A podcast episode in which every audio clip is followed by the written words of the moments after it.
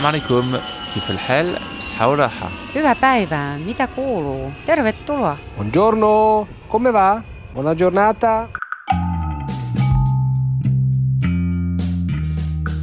Bienvenue sur Ex-Expat le podcast. La fuite des cerveaux français touche-t-elle à sa fin C'est ce que titraient les Start en juin 2018. On y a pas mal cru pendant un moment quand le président français, en anglais en plus, truc de dingue, a appelé nos cerveaux français donc à rentrer et aux cerveaux étrangers à venir s'installer chez nous. Depuis, euh, on se demande si la France n'est pas allée un peu vite en besogne. Certes, l'économie a semblé aller mieux, la French Tech, les start-up et même les grosses entreprises hein, ont eu l'air d'avoir envie de faire réussir nos ingénieurs et autres chercheurs en France. Bref, l'économie avait boosté l'attractivité. Mais c'était sans compter avec les bonnes habitudes de la France, qui ne s'est en fait, semble-t-il, au vu des témoignages nombreux dans ce podcast, pas du tout, mais alors pas du tout préparée à recevoir tous ces gens, ni à leur donner une vraie place dans la société gauloise.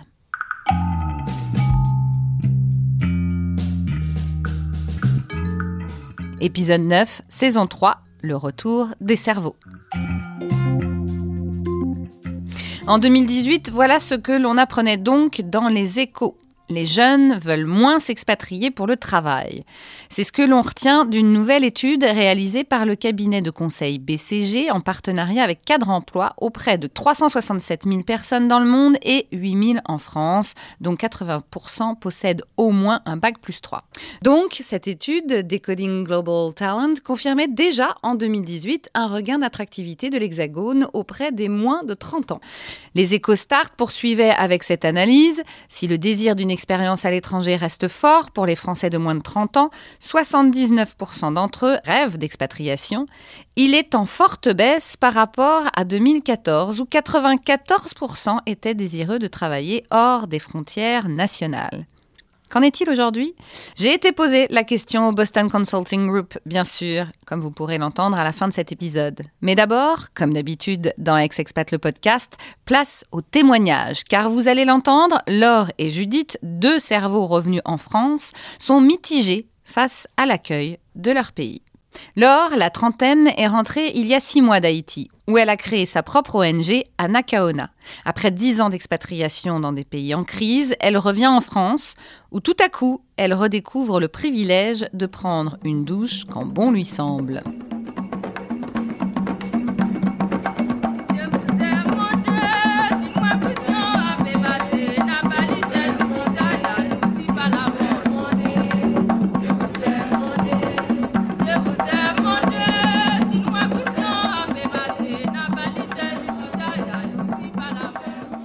Moi, j'ai fait des études du coup en sciences politiques à Sciences Po Grenoble, où j'ai décidé très tôt de m'orienter vers un master euh, international, puisque j'ai fait le master organisation internationale OIG-ONG.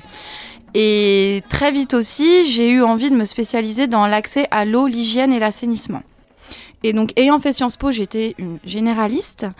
Et euh, pour pouvoir euh, travailler sur le terrain de façon concrète, euh, il fallait partir dès, dès la fin des études sur le terrain. Donc toi, tu étais une expat de fait, quoi. C'était un peu obligatoire.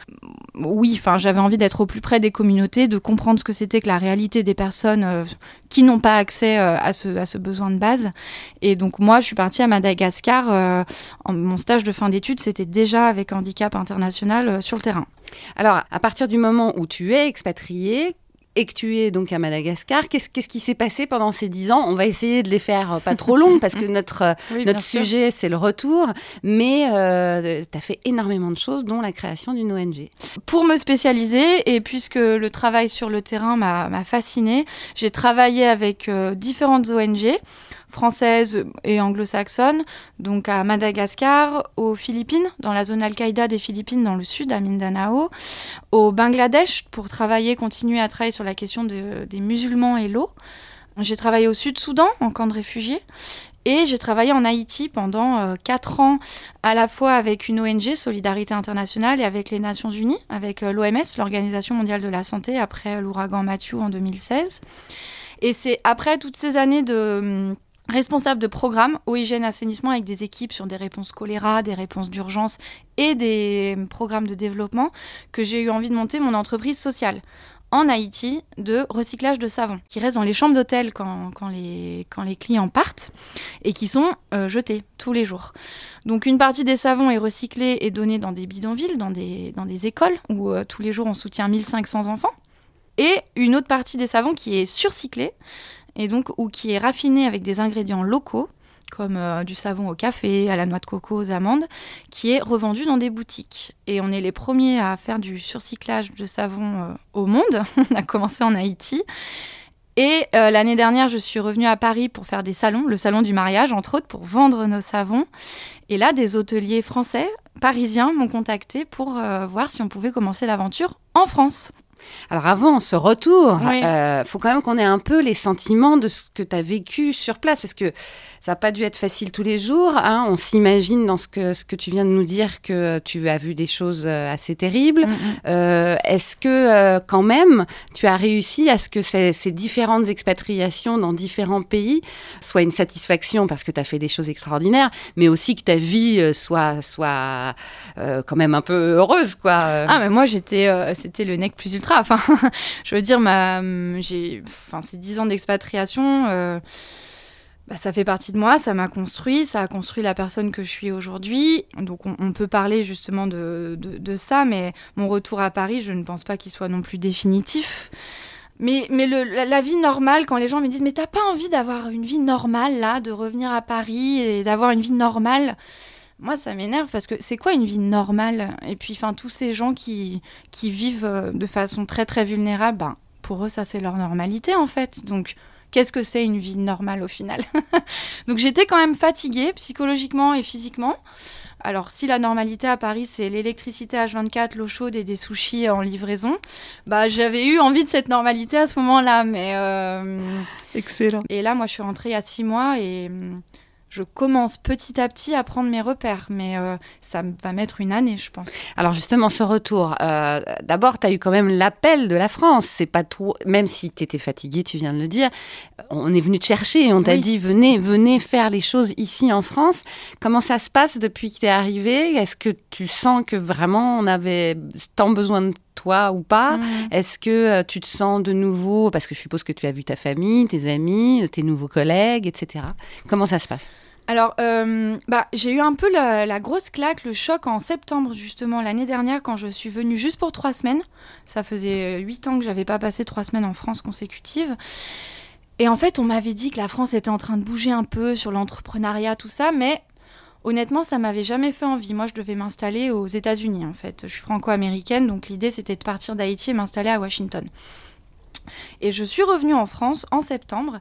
Et là, je me suis rendu compte qu'en effet, les choses bougeaient vraiment, qu'il y avait des startups un peu partout, que le recyclage, que l'environnement, que l'entrepreneuriat social et solidaire euh, étaient en pleine, enfin, fourmillaient. Et, et, je me suis dit, bah oui, pourquoi pas, en fait, euh, essayer cette aventure-là à Paris. Et c'est vrai que si on m'avait pas appelé, euh, je, je me serais pas, je me serais pas installée. Donc, bah, les, les, premiers mois, c'est la lune de miel, hein, c'est le bonheur quand les gens me disent, alors qu'est-ce qui t'a le plus manqué? Je dis bah l'électricité. On me dit ah oui euh, d'accord. D'habitude c'est le fromage. On pas forcément à ce genre de choses, mais les deux trois premiers mois ça a été euh, euh, très agréable. Et puis ensuite quand il faut commencer le dur de bah, lancer sa boîte en France, se loger.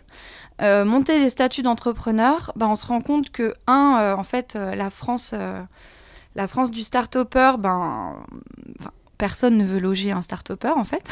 c'est quand même la réalité. et un ex-expat. Et un ex-expat. Euh, les agences euh, ne prennent personne euh, qui ne sont pas en CDI, ni même en CDI de boîte étrangère. Enfin bref, donc là, ça a été le dur retour à la, à la réalité. Donc en fait, voilà, c'est un peu prendre ses repères sur sur Paris, sur euh, le rythme, sur ce que c'est qu'être euh, auto-entrepreneur à Paris. Par contre, c'est fabuleux de pouvoir en effet euh, travailler avec des gens dans des conditions très confortables, des gens qui ont des études incroyables, qui ont pu se permettre de, développer des choses hyper intéressantes sur des thématiques de pointe. Et on n'est plus à se demander est-ce qu'on va pouvoir allumer notre ordinateur aujourd'hui? Là, on est sur des choses un peu plus eh ben, d'un autre niveau. Donc non, c'est très agréable de pouvoir euh, d'être entouré de gens qui sont aussi stimulés euh, que nous. On a beaucoup parlé donc pendant toutes ces années de fuite des cerveaux. Toi, ça n'a pas été le cas puisque tu, euh, voilà, comme on disait tout à l'heure, de fait, tu étais mm. une expatriée. Mais est-ce que tu as entendu, quand on est venu te chercher, cet appel de Macron euh, disant euh, il, faut, il faut rentrer au bercail, euh, on vous attend, il va, ça va être génial Bon, entre-temps, il y a eu les Gilets jaunes, donc ça a un peu ralenti le, le start-up, justement, mm. de, de, la France. Mais est-ce que toi, tu, tu lui dis ouais, ok, d'accord, t'as as, raison, c'est bien de rentrer parce qu'en fait, ça, ça, va, tu nous aides Ou au contraire, tu y allais un peu fort parce que finalement, c'est pas si facile que ça de rentrer quand on est un cerveau. Hmm. Je sais que, que Macron, il y a des choses euh, dans le gouvernement qui ont quand même donné euh, beaucoup de marge de manœuvre aux, entrepreneurs. Après, je pense que la France a eu un, pic très fort il y a quelques années, deux, trois ans, où il y a eu des sommets sur euh, des, des, sommets qui, qui accueillent des milliers d'entrepreneurs pendant quatre jours, etc. Mais en fait, on se rend compte, et beaucoup de gens d'autres pays qui sont venus à Paris pendant une semaine, quatre jours pour toutes ces choses-là, disent alors oui, on sent qu'il y a eu un pic très rapide, mais qu'en fait, on s'est un peu fait dépasser par, euh, par les événements. Et en fait, bien sûr, ça va prendre du temps. Et tout n'est pas parfait. Et ça reste quand même. Euh, être auto-entrepreneur euh, ou monter sa boîte, c'est dur dans tous les pays du monde, en fait. Mm. Donc, oui, on a des gens au niveau, au niveau de la politique et du gouvernement qui veulent soutenir ces dynamiques-là. Et c'est super. Mais, mais derrière, il y a, y a, tout un système, en fait, à, à, changer et à penser. Et, et ça se fait pas en deux ans. Est-ce que tu as l'impression, peut-être, euh, vu que tu as quand même croisé sûrement énormément de monde, que cette fameuse fuite des cerveaux qui se transforme, semble-t-il, j'ai pas de chiffres, hein, mais en retour des cerveaux, est-ce que euh, tu le sens ou, ou c'est un peu du, du vent? Alors, je ne sais pas si c'est tant parce que la France nous dit de revenir, mais aussi parce que j'ai beaucoup entendu, moi, plus que, en fait, la France, ça reste quand même. Alors, les Gilets jaunes, on est pour, contre, peu importe, mais ça reste un pays qui a envie de prendre soin de ses citoyens. Et en fait, euh, bah, l'expatriation, on le fait soit par des métiers passion, soit pour euh, faire beaucoup d'argent, soit les deux. Mais au bout d'un moment, on voit les limites aussi des autres pays. Et ben, moi, mes potes euh, qui ont travaillé dans la Silicon Valley, bah, ils me disent on n'en peut plus en fait d'être à San Francisco, dans une ville où il où, n'y a, a que des gens sans abri, où il y a des malades qui sont pas pris en charge, où il y a des femmes qui meurent en couche. Enfin, c'est pas possible. Et donc, il y a beaucoup de gens qui sentent le besoin de revenir en France aussi parce qu'on sait qu'on a grandi dans un pays avec des valeurs où quand même on, prend soin des autres. Alors, c'est pas parfait, il y a beaucoup d'inégalités en France, on a encore beaucoup, beaucoup de progrès à faire. Mais euh, moi, je ressens beaucoup ça aujourd'hui chez les trentenaires, cette envie de d'un idéal de société qui ressemblerait un peu plus à la France qu'ailleurs en fait. Judith, elle, décide de vivre aux Pays-Bas en 2010 après des études de géologie à Nancy et donc aux Pays-Bas. Pendant sept ans, elle travaille comme ingénieure en géotechnique pour une entreprise scientifique hollandaise. Et puis la France lui fait de l'œil. Fini la fuite des cerveaux, le retour est décidé. Et bien sûr, cela ne se passe pas du tout comme prévu.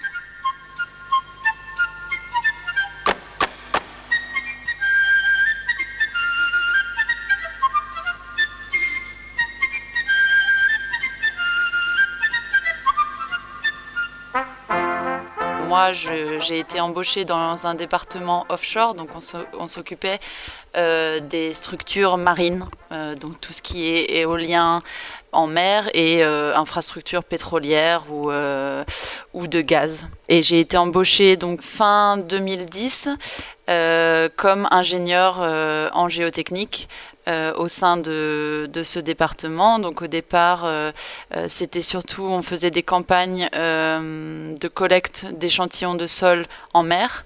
Donc je partais sur les bateaux sur site pour récolter les échantillons. Et après, je suis passée sur un travail un peu plus de bureau pour faire tout ce qui était la partie ingénierie, D'accord. Donc, tu y es resté euh, combien d'années? Et surtout, en fait, euh, pourquoi tu as décidé de rentrer? Donc, j'y suis restée 7 ans quand même, euh, ce, qui est, ce, qui est, ce qui est long. et puis, bah, j'habitais aux Pays-Bas avec mon conjoint, qui lui aussi est français et qui lui aussi avait un poste dans une entreprise aux Pays-Bas. Et c'est vrai que même si notre, notre expérience aux Pays-Bas était enrichissante, on s'est jamais vu vivre là et on voulait, on voulait se rapprocher de notre famille, on voulait rentrer en France et on, voyait notre vie de toute façon pas ailleurs qu'en France. Voilà, donc on voulait fonder une famille et tout ça et on s'imaginait pas le faire à l'étranger.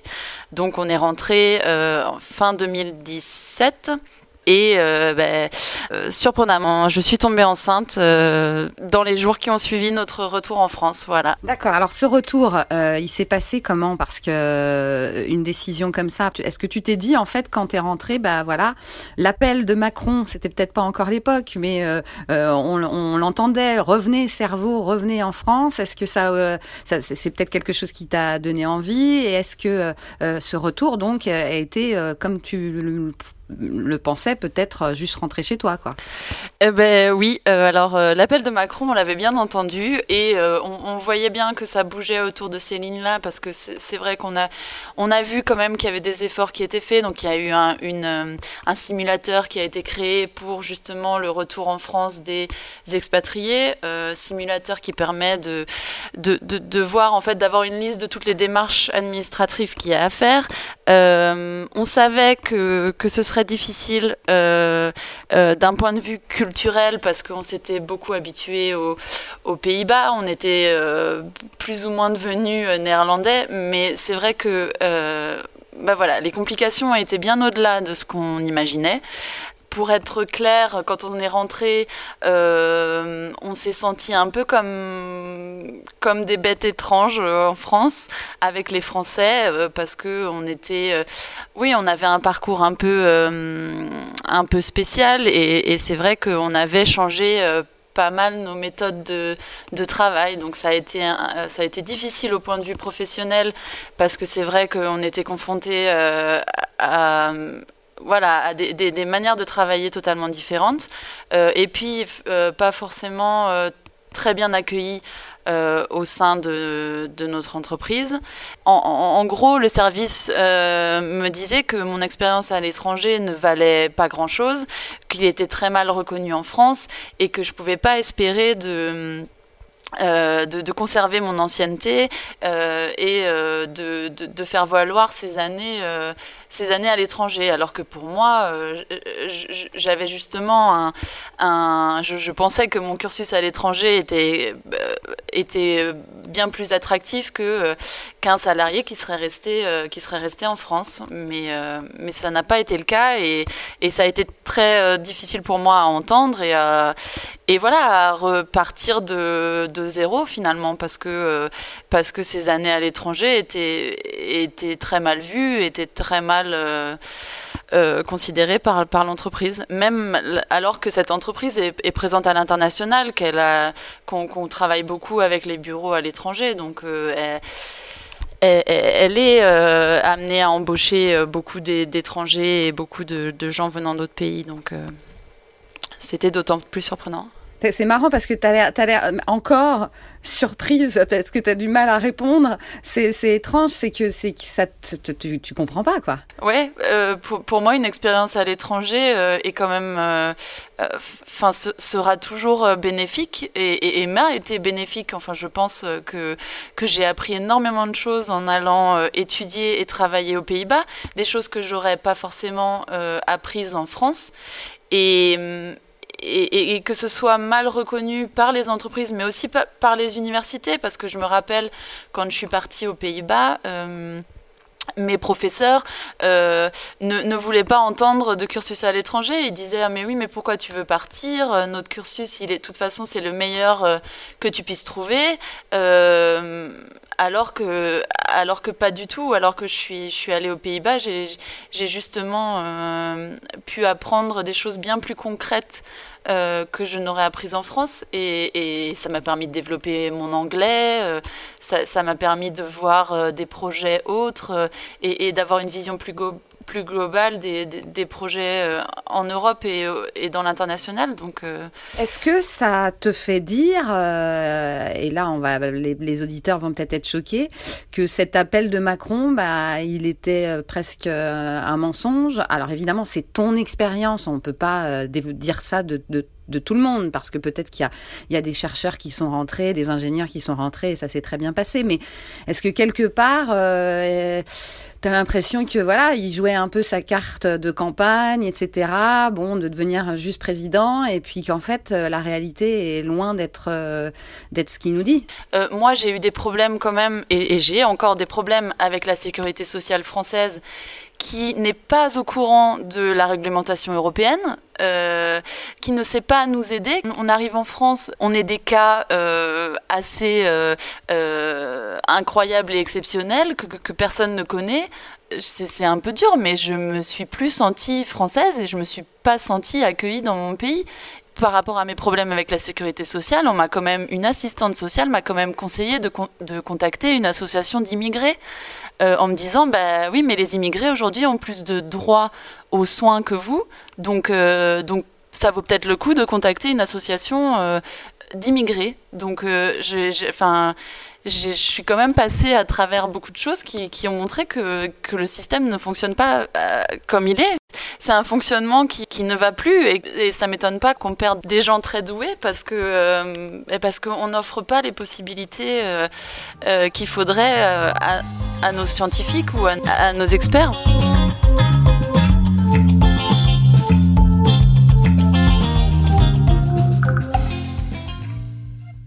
Alors, que disent les chiffres sur l'expatriation et le retour? Je vous le disais en début d'épisode, le Boston Consulting Group s'est penché sur la question et j'ai demandé à Fanny Potier-Coninx, auteure de l'étude Decoding Global Talent et directrice au bureau de Paris de BCG, de nous faire le bilan. Parler de, fuite euh, ou de retour, c'est un petit peu compliqué, mais c'est vrai qu'en s'appuyant sur euh, notre étude euh, mondiale que l'on conduit depuis plusieurs années, qui s'appelle Decoding Global Talent, dont la version 2018 est sortie en fin d'année 2018, ce que je peux vous dire, c'est qu'on constate que les intentions de départ sont inférieures à ce qu'elles avaient été exprimées euh, en 2014. Donc la dernière étude date de 2014. Au global, en 2014, euh, les participants nous indiquaient être 64% avoir une intention à partir de leur pays, hein, quel qu'il soit. Et euh, en 2018, ce chiffre descend à 57%. La France s'inscrit tout à fait dans cette tendance puisque le chiffre était de 94% d'intention de départ en 2014 versus 69% en 2018. Donc, d'une manière générale, les Français disent un peu plus que les autres vouloir partir de leur pays, mais on voit bien que la baisse entre 2014 et 2018 des intentions de départ est significative. Alors il y a, en 2018, on a euh, à peu près 400, presque 400 000 personnes qui ont participé à l'enquête, donc c'est vraiment énorme. Euh, vous avez environ 8 000 personnes de France là-dedans. En termes de profil pour la France, vous avez euh, environ 17% qui ont moins de 30 ans. Ensuite, vous avez euh, à peu près 50% qui sont diplômés au sens euh, bac plus 2, 3, euh, et vous avez 52% de managers. Donc c'est quand même un, échantillon qui est assez qualifié. Le fait est que donc il y, a deux choses. Euh, on, se rend compte d'abord que euh, finalement l'expatriation venant de sociétés euh, est beaucoup plus light qu'avant. Il n'y a plus ce, package. Est-ce que euh, déjà ça, c'est un, un, frein à, ce que les gens aient envie de partir, vous croyez? Alors c'est vrai que les entreprises ont, fait un très gros travail depuis une dizaine d'années euh, sur la manière dont ils envoyaient les gens à l'étranger dans, le contexte de l'entreprise. Alors ce qui reste, en fait, il y a deux, effets qui sont intéressants. C'est euh, euh, d'une part, euh, de plus en plus, en fait, dans les parcours un peu accélérés pour les collaborateurs, qu'ils soient euh, au démarrage de leur carrière ou plus tard dans la carrière, la dimension internationale est vraiment une composante qui devient un petit peu incontournable. Euh, du coup, de facto, ça les a amenés à conduire une réflexion sur euh, les modalités d'accompagnement. Parce que si ça devient quelque chose d'assez systématique, qui est intégré dès le début, en fait, dans les parcours de carrière, forcément, il euh, y a une dimension volumétrique Et puis, euh, à contrario, la plupart des groupes aujourd'hui, euh, on parle de grands groupes, hein, sont déjà très implantés à l'international, donc il y a moins de problématiques qu'il ne pouvait y en avoir il y a 25 ans de globalisation. Donc on a moins besoin d'envoyer des profils d'expatriés euh, high flyers dans différents pays à l'étranger pour aller planter le drapeau français sur le sol et défricher le terrain. Par contre, euh, j'ai remarqué moi que les entreprises, certaines entreprises faisaient un effort pour le retour, et puis d'autres pas du tout, laissaient un peu les gens rentrer seuls. Quoi qu'il arrive, euh, on a bien entendu euh, à un moment donné, au moment de l'élection du président, qu'il appelait les gens à, revenir, soit nos Français expatriés à revenir parce qu'il y avait besoin de talents ici, puisque start-up, French Tech, etc., mais aussi des étrangers à venir s'implanter ici. Est-ce que euh, vous, alors évidemment, euh, cette, cette étude a été faite à peu près au même moment, mais est-ce que vous, même sans chiffres, vous pourriez dire de ce que vous voyez étant euh, dans les RH depuis longtemps que, que, que oui, le français a entendu l'appel? Alors là, je vais répondre plus à titre personnel et avec des, des convictions. Je pense qu'effectivement, euh, le président actuel envoie une image de renouveau euh, qui est perçue par tout le monde. Après, euh, il peut plaire ou ne pas plaire, hein, ça, ça appartient à chacun. il fait énormément d'efforts pour promouvoir l'environnement des startups et pour l'aider à se, à se développer. Ce que je constate, c'est quand même que depuis un petit nombre d'années, on, on, a vraiment une volonté et on voit émerger des écosystèmes qui pourraient ressembler à ceux qu'on trouve dans d'autres pays. Euh, il y avait récemment dans la presse un article justement euh, où le président Macron faisait part de, ses intentions de ramener les investissements étrangers, mais aussi français, et justement pas que étrangers, parce que dans, l'article, il y avait une bonne analyse qui disait que finalement, les étrangers investissaient dans les startups en France, mais que le problème, c'était que les, boîtes françaises n'investissaient pas assez dans les startups en France. Après... Euh, n'ayant jamais travaillé moi-même euh, à San Francisco ou, euh, dans des, ou en Israël où il y a vraiment des foyers, euh, je ne peux pas dire si je perçois des, des, différences de conditions. Notables, si vous voulez, qui ferait que c'est plus facile de faire une start-up ici que là-bas. Je pense qu'en fait, par conviction personnelle aussi, moi je considère qu'en France, on est extrêmement gâté le français râle tout le temps, c'est sa nature. Euh, de nouveau, étant dans les RH depuis 20 euh, ans, euh, j'ai participé à beaucoup d'enquêtes d'opinion et donc il y, a un biais très très fort de la population française à râler et, à ne pas s'enthousiasmer ou percevoir les énormes avantages qu'il y a à vivre en France. Alors, euh, on a entendu euh, Laure et Judith, deux jeunes femmes qui, ont des avis différents. Euh, si on peut rester deux secondes sur Judith, qui, elle, avait vraiment très envie de rentrer, ce qui l'a vraiment frappé, c'est le manque d'accueil de l'entreprise française.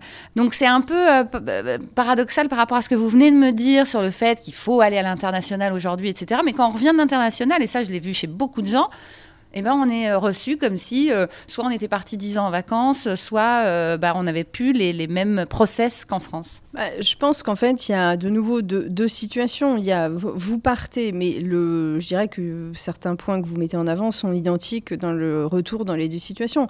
Il y a la personne qui est partie dans le cadre de son entreprise, elle est partie X années. Il est illusoire d'imaginer qu'elle va retrouver son job comme elle l'avait avant dans l'entreprise. Ça, ça n'existe pas. C'est pas possible. Les entreprises se transforment en permanence. Et puis, franchement, euh, pour accompagner, là j'ai des cas euh, très très récents autour de moi euh, où j'accompagne les personnes dans des, départs à l'international. Il y a une exigence toujours au départ d'avoir une exigence au retour. Pourquoi les gens partent? Je mélange un peu les sujets, mais parce qu'ils veulent enrichir leur expérience personnelle. Ils veulent des meilleures perspectives de carrière, ils veulent enrichir leur expérience professionnelle, ils veulent apprendre une autre culture. C'est hyper positif, c'est un choix. Quand on revient, il, faut euh, le valoriser, mais ça vous appartient en tant qu'individu de valoriser tous ces acquis. Il faut a contrario, accepter que l'organisation a évolué, euh, vous ne la retrouvez pas là où vous l'avez laissée, c'est normal, c'est la vie des organisations. Et euh, la culture, y a, je, reviens, hein, facteur 4 euh, de, des raisons pour lesquelles on s'en va, nous disent les participants, c'est vivre dans une autre culture. Bah, si on veut vivre dans une autre culture, c'est que parfois, peut-être, on a un peu de frustration par rapport à sa propre culture. Et donc, bah, si on revient dans sa propre culture, Là, par contre, il y a peu de chances qu'elle ait profondément évolué. Faire évoluer une organisation euh, au, sens des boîtes et des chaises disponibles, euh, ça, ça bouge très vite. Euh, en revanche, la culture, ça bouge très lentement. Donc c'est un premier point. Après, quand on est parti dans une démarche plus indépendante, où on a dit, je pars de mon job, je suis un conjoint, ou je redémarre à zéro dans un autre pays, bah, je dirais que c'est la même chose, encore plus prégnant. C'est-à-dire que là, vous partez sans vous retourner. Vous ne pouvez pas imaginer que derrière, vous avez un job, puisqu'il n'y en a pas, vous l'avez quitté.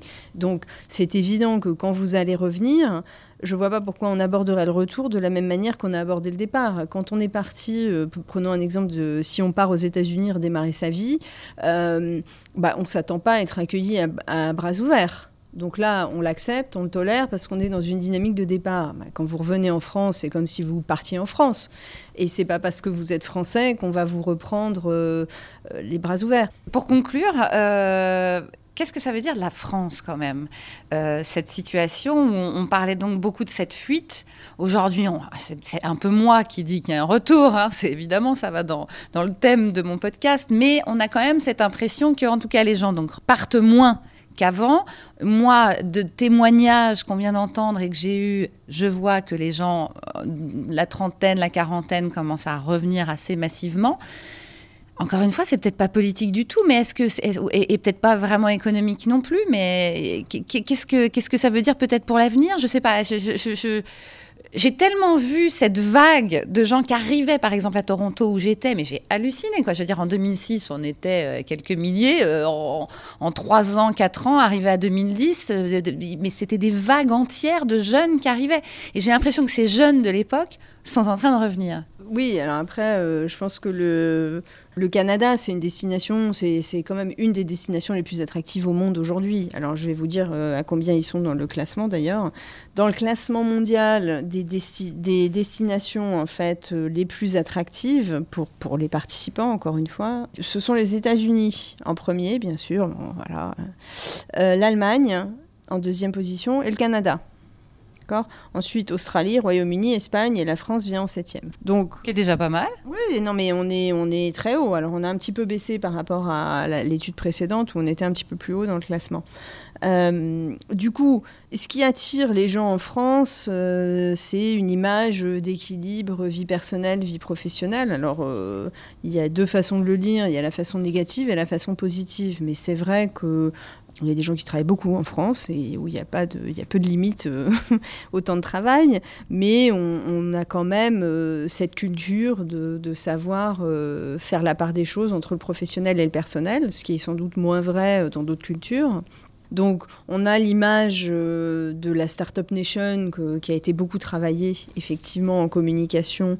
On est vraiment connu en France pour, pour notre capacité d'innovation, ce qui Là où, le bas blesse, c'est qu'on innove, on a les idées, mais on ne les déploie pas forcément en France. Et c'est ça qui est dommage. Et c'est ça qu'il faut arriver à endiguer donc après, euh, peut-être quand même ce qui reste euh, un peu pénalisant, et ça c'est un point de vue personnel, euh, en France, c'est la question des langues, parce qu'on ne parle pas assez de langues et on n'a pas, on pas cette capacité suffisamment intégrée dans les cursus d'éducation. Ça change, mais c'est très très lent. Et puis, je, je pense aussi que ce qui est compliqué en France pour cette histoire d'incuber des idées, c'est euh, ça reste notre, très très grande centralisation. C'est marrant parce que beaucoup d'ex-expats rentrent justement pas spécialement à Paris. C'est vrai qu'ils vont beaucoup vers Toulouse, vers Bordeaux, etc. Mais j'étais étonnée presque de voir à quel point le retour d'expatriation, on faisait plus un choix par rapport à sa vie personnelle plutôt que de se dire il faut absolument que je sois dans un bassin ou euh, je vais avoir du boulot comme un dingue. Euh. Oui, et du coup, ça explique, si vous voulez, je pense en partie ce que vous disiez, c'est-à-dire qu'une petite frustration euh, sur la difficulté du retour. C'est mon point sur la décentralisation, centralisation. C'est vrai que quand vous retournez dans un endroit où il y a des cercles qui sont assez restreints, euh, il y, a encore moins d'ouverture que euh, vous ne pourriez en trouver à Paris euh, et, à Lyon et encore. Enfin, voilà, mais je pense que c'est compliqué, effectivement, le retour quand on arrive en. Je, recherche juste, pour, corroborer ce que vous disiez dans l'étude, c'est vrai que les, les, deux tiers des Français expatriés quand nous disent rentrer pour des raisons personnelles. Donc, c'est un trade-off. La France est donc redevenue quelque peu attractive hein, pour les jeunes de moins de 30 ans qui ont relativement moins envie d'aller voir si l'herbe est plus verte ailleurs. Mais pour tous ces diplômés qui se sont pris de plein fouet la crise de 2008 par exemple, l'appel au retour a été souvent entendu et suivi. Or, comme toujours, la France et ses cases ne permettent pas, pour l'instant, vraiment un retour des cerveaux sereins. Car d'abord, l'expérience à l'étranger n'est pas toujours considérée, voire peut devenir un boulet. Ensuite, parce que l'éventualité que ces ex-expats viennent bouleverser les process d'un autre âge n'est pour l'instant pas une option pour beaucoup d'entreprises et d'administrations. Le retour de la fuite n'est malheureusement pas encore devenu un phénomène de société, et c'est bien dommage.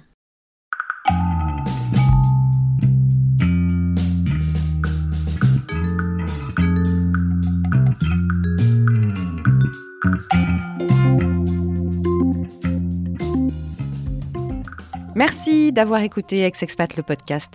Merci à ma co-réalisatrice, Catherine Amélie. Merci à mon associé de l'agence Double Monde, Cécile Gors.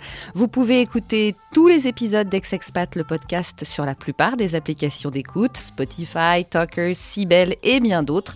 Suivez-nous aussi sur Facebook, Instagram, LinkedIn. La communauté s'élargit et le groupe Facebook, Ex-Expat le podcast notamment, vous laisse la parole libre pour échanger, questionner, commenter le retour en France après une expatriation.